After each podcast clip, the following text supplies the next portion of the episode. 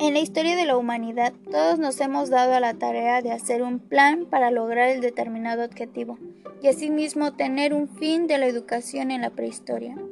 En 1891 fue promulgada la Ley Reglamentaria de la Educación, que se estableció en la educación laica, gratuita y, la obligatoria. Este periodo hubo un cambio total en varios aspectos, principalmente fue la de la educación. Estos aspectos fueron un gran impulso hacia el país y al dar comienzo al México actual. Cabe mencionar que una visión clara, respaldada por planes definidos, te da una sensación tremenda de confianza y poder personal. Les hablaré de la planeación estratégica educativa. El objetivo es dar a conocer a las personas todo lo que conlleva la planeación estratégica y de igual manera los pasos de la planeación en una institución, ya que están enfocados en la educación inclusiva y en la organización escolar. ¿Qué tanto conoces de la planeación estratégica? Pues bien, es la acción y el efecto de planear o planificar. ¿Y qué es la planificación? Es el proceso y el resultado de garantizar una tarea. Para ello, les diré los tipos de planeación, que son los siguientes. La planeación estratégica. Esta se refiere de manera como una organización intenta aplicar determinada estrategia para alcanzar los objetivos propuestos. Planeación educativa. Esta se origina con la necesidad de atender la demanda social en la educación. A continuación, les diré los elementos principales de la planeación, que son dos, misión y visión.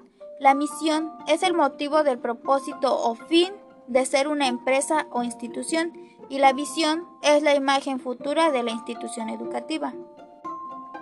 Estos dos elementos están enfocados en los objetivos que se deben cumplir, ya sea de diagnóstico, que es la acción sistemática por lo cual se identifican los problemas de la institución educativa, mediante sus objetivos, que son los resultados a mediano y largo plazo, por lo cual tienden a una organización buena para lograr que la misión y la visión de la institución sea favorable.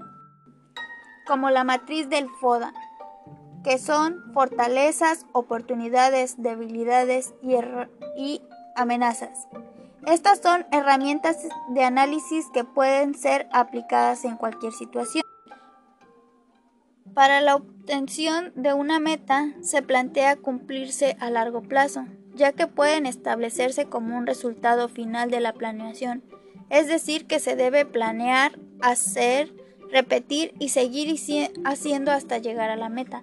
También les hablaré del plan de acción, que pues en ello es una hoja de ruta en la cual nos ayuda a lograr las metas y los objetivos mediante los valores que son la esencia y la identidad de una institución. Ahora bien, hablaremos de la administración y gestión inclusiva. ¿Sabes qué es la educación especial? Bueno, se considera un servicio de apoyo de manera global e integrada, ya que los procesos de enseñanza-aprendizaje, esto no lo podemos definir así por los apoyos necesarios y no por sus limitaciones de los alumnos, ya que en esto es con el fin de lograr el máximo desarrollo personal y social de la persona en la edad escolar.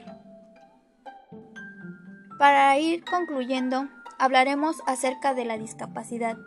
La discapacidad es la diferencia del funcionamiento de una persona al realizar tareas habituales, es decir, desplazarse, leer, agarrar, comunicarse, relacionarse, entre otras. Pues bien, el NE son las necesidades educativas especializadas. Este concepto se refiere principalmente a los apoyos adicionales que algunos niños con o sin discapacidad sean precisos para acceder a un currículum. El NE son las transitorias de las cuales son presentes algunas en algún momento de la vida escolar y las permanentes en las que se presentan durante todo el proceso educativo. Por último, haré mención de algunas necesidades específicas especializadas, que son la visual, el auditivo, la motora y los problemas del lenguaje que es la dislexia. por último el TDA. Y debemos saber que si en una escuela inclusiva requiere de una organización escolar, debemos tener la acción de organizar un conjunto de personas que tenga los adecuados para la función de alcanzar un fin determinado en la organización escolar, los elementos personales, es decir, por último, alumnado, profesorado, las familias, personal de administración, los seres, los servicios materiales son el aula, el mobiliario, que deben estar complementados con los materiales y recursos audiovisuales. Muchas gracias por su atención prestada.